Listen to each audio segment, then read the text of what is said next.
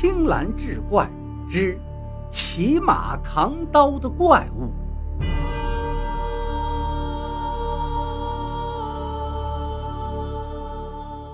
纷纷扬扬的雪下了一天，晚上的时候雪停了，月上树梢，大地显得格外明亮。天寒地冻，冷冷清清的街上，猎户杨大彪伸出手，将头上的狼皮帽子使劲摁了摁，垂头丧气地嘟囔了一句：“臭手臭手，怎么就没摸到好牌呢？”就在他垂头丧气往家走的时候，路过了一个胡同口，忽然只见从胡同里探出一个马脑袋来，接着是马的身子。这匹马浑身血一样的红，在雪地上显得格外显眼。再往这马上一瞧呀，我的个天哪，这是个什么东西呀？就见那个骑马的人，看样子应该是个大高个，但面目看不太清楚。肩头还扛了一把大刀，吓得杨大彪一屁股就坐地上了。那匹马也停了下来，马上的人也不说话，就这么跟杨大彪对视着。杨大彪这回看清楚了，就见那马上之人一张脸上凹凸不平，要多难看有多难看，嘴跟鼻子也不成比例，鼻子是向上翻着的朝天鼻，再看那张嘴。也太大了，要没耳朵挡着，能咧到后脑勺去。两只眼睛位置倒是都对，就是一个大一个小。嘿，这模样够十五个人看半拉月的。大概能对视了三分多钟，就听马上那个人从鼻孔里哼了两声，然后挥了挥手中的大刀，接着催马又慢慢的钻进了另一条胡同。等那怪物走远，杨大彪心里默念：“老天爷保佑，老天爷保佑啊！”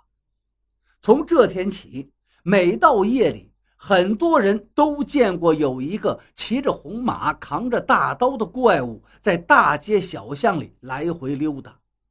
说来也怪，十几天过去了，倒没听说这玩意儿伤过谁。这天晚上，杨大彪正准备睡觉。刚躺到炕上，就听见一阵马蹄声由远而近。他赶紧从炕上爬起来，躲在窗户上往外看。这时，就见一个黑影冲到了大门口。黑影背着一把宝剑站在过道里，一动不动，就像一个侠客一样。这个人是谁呀？怎么这么面熟呢？杨大彪琢磨着。马蹄声慢慢靠近了。他又看见一个骑马的黑影从过道的一头一颠一颠地走了过来，正是自己那天晚上见到的怪物。那个怪物骑着马走到了黑影的近前，大约还有四五步的时候停了下来，两下这一对峙，气氛就有些紧张了。此时月亮慢慢升了起来，借着月色，杨大彪看见黑影朝过道旁边靠了靠。似乎想给那个怪物让路，哒哒，随后就听到马蹄声再次响起。趴在窗台上的杨大彪这才长长的呼了一口气。就在怪物和黑影一错肩之时，那黑影忽然猛跑两步，借着冲劲儿，蹬着一旁的院墙是飞身而起，手里挥出一张纸符向怪物扑去。不偏不倚，那张纸符就贴到了怪物脑门上。您还别说，那怪物好像是被定住了似的，骑在马上一动不动了。而就在黑影落地的一瞬间，他又像变戏法似的掏出两张纸符，再跳起来，在怪物的前心后心各贴上一张。随后，那黑影仰着头，伸出手来。整理了一下，并没有弄乱的衣服，一脸的不屑，围着那个怪物转着圈的看。好功夫，好法术啊！杨大彪不由得叫起好来，然后下了炕，鞋子都没顾上提，就开门跑了出去。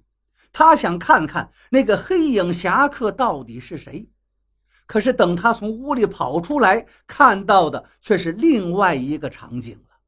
只见那马上的怪物伸手接下来脑门上的纸符，又回头看了看黑影，那意思好像是说：“你给我贴这些纸干嘛呀？”杨大彪看到这，妈呀一声，又重新跑回了屋里，把房门留了一条缝，往外偷看。只见那怪物接下来纸符，黑影侠客一见也是一愣，然后伸手拔出背后的宝剑。杨大彪一看，哎，这宝剑怎么看着像是个木头的呀？只见黑影大侠举起宝剑，朝怪物就刺了过去。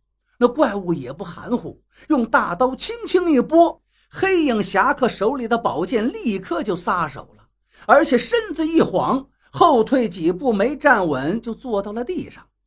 好大的力气！黑影侠客说了一句，顺手在墙根划拉了一把土，冲着怪物就扬了过去，然后是撒腿就跑。杨大彪见那个怪物向着黑影侠客追了过去，黑影侠客跑得急，路上呢还摔了俩跟头。大侠，别往那儿跑！哎。杨大彪一声叹气，赶紧打开房门，也追了出去。为什么呢？那黑影大侠跑的方向是条河。等杨大彪找到黑影侠客的时候，只见他抱着一大块冰，正在河里头哆嗦呢。而那个怪物此时已经不见了。二叔，救我！杨大彪一听，赶紧下去把这人拉上来了。原来呀，是他自己的一个本家侄子，五年前上山学道去了。杨大彪把侄子搀到家里头，让他钻到被窝里，给他烧姜茶驱寒。这个侄子呢，这会儿也没了刚才的大侠锐气，在被窝里一个劲儿的哆嗦，还在那说呢：“二叔啊，你说那是个什么怪物？我学到头次下山就栽了个跟头，这镇尸扒皮抽筋符都不管用。”还差点丢了性命啊！杨大彪一边帮着侄子烤着湿衣裳，一边安慰着他。侄子喝了一大碗热姜茶，又道：“刚才那个怪物一直把我追到河边，我实在没办法了，才跳了河。您说怪不怪？那个怪物一见我跳了河，他立刻就走了。”听到这儿，杨大彪忽然一拍大腿，道：“我知道那是个什么玩意儿了。”怪不得他看样子那么熟悉，我以前见过他。侄子一听来劲了，裹着被子遮起来，问道：“二叔，那是个什么东西呀？”泥人，怪不得他怕水。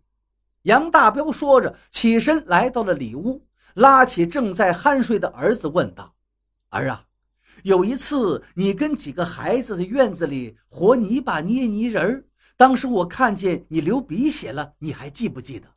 你捏的那个泥人现在放哪儿了？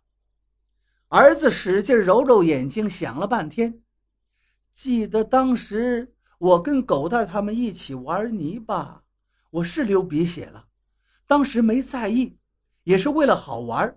后来我就把那匹马捏成了大红马，还捏了一个扛大刀的人骑在马上。我给那个泥人还弄了两只眼睛，一个大一个小。当时狗蛋他们都笑话我捏的太难看了，我就把它放在村口的桥洞底下了。明白了。杨大彪听完，让儿子继续睡觉，走出里屋，跟道士侄子说道：“我听老辈人说呀，什么东西一旦沾了人血，再放在不见太阳、不见人的地方，够七七四十九天，这个玩意儿就会成魔成妖出来作怪了。”如今这时间也吻合，这个怪物应该就是你兄弟用沾了血的手捏出来的泥人泥马，被藏起来之后，好几十天没见到太阳，成精了。侄子一听，脸上又露出了之前的锐气，怪不得我那三张纸符对他没用呢，这货不是个死尸啊，没皮也没筋。大彪问道：“那咱该怎么办呀？”道士侄子把手一挥，道：“没事了，这东西它不会害人，他就是对什么都好奇。只要找到他的真身，毁了就没事了。”天亮之后，杨大彪跟侄子来到村口，果然在桥洞底下找到了那个泥人泥马。等拿出来一看，嘿，就是那个鼻孔朝天、一对大小眼儿、肩扛大刀的怪物。杨大彪把他举起来，摔了个粉碎。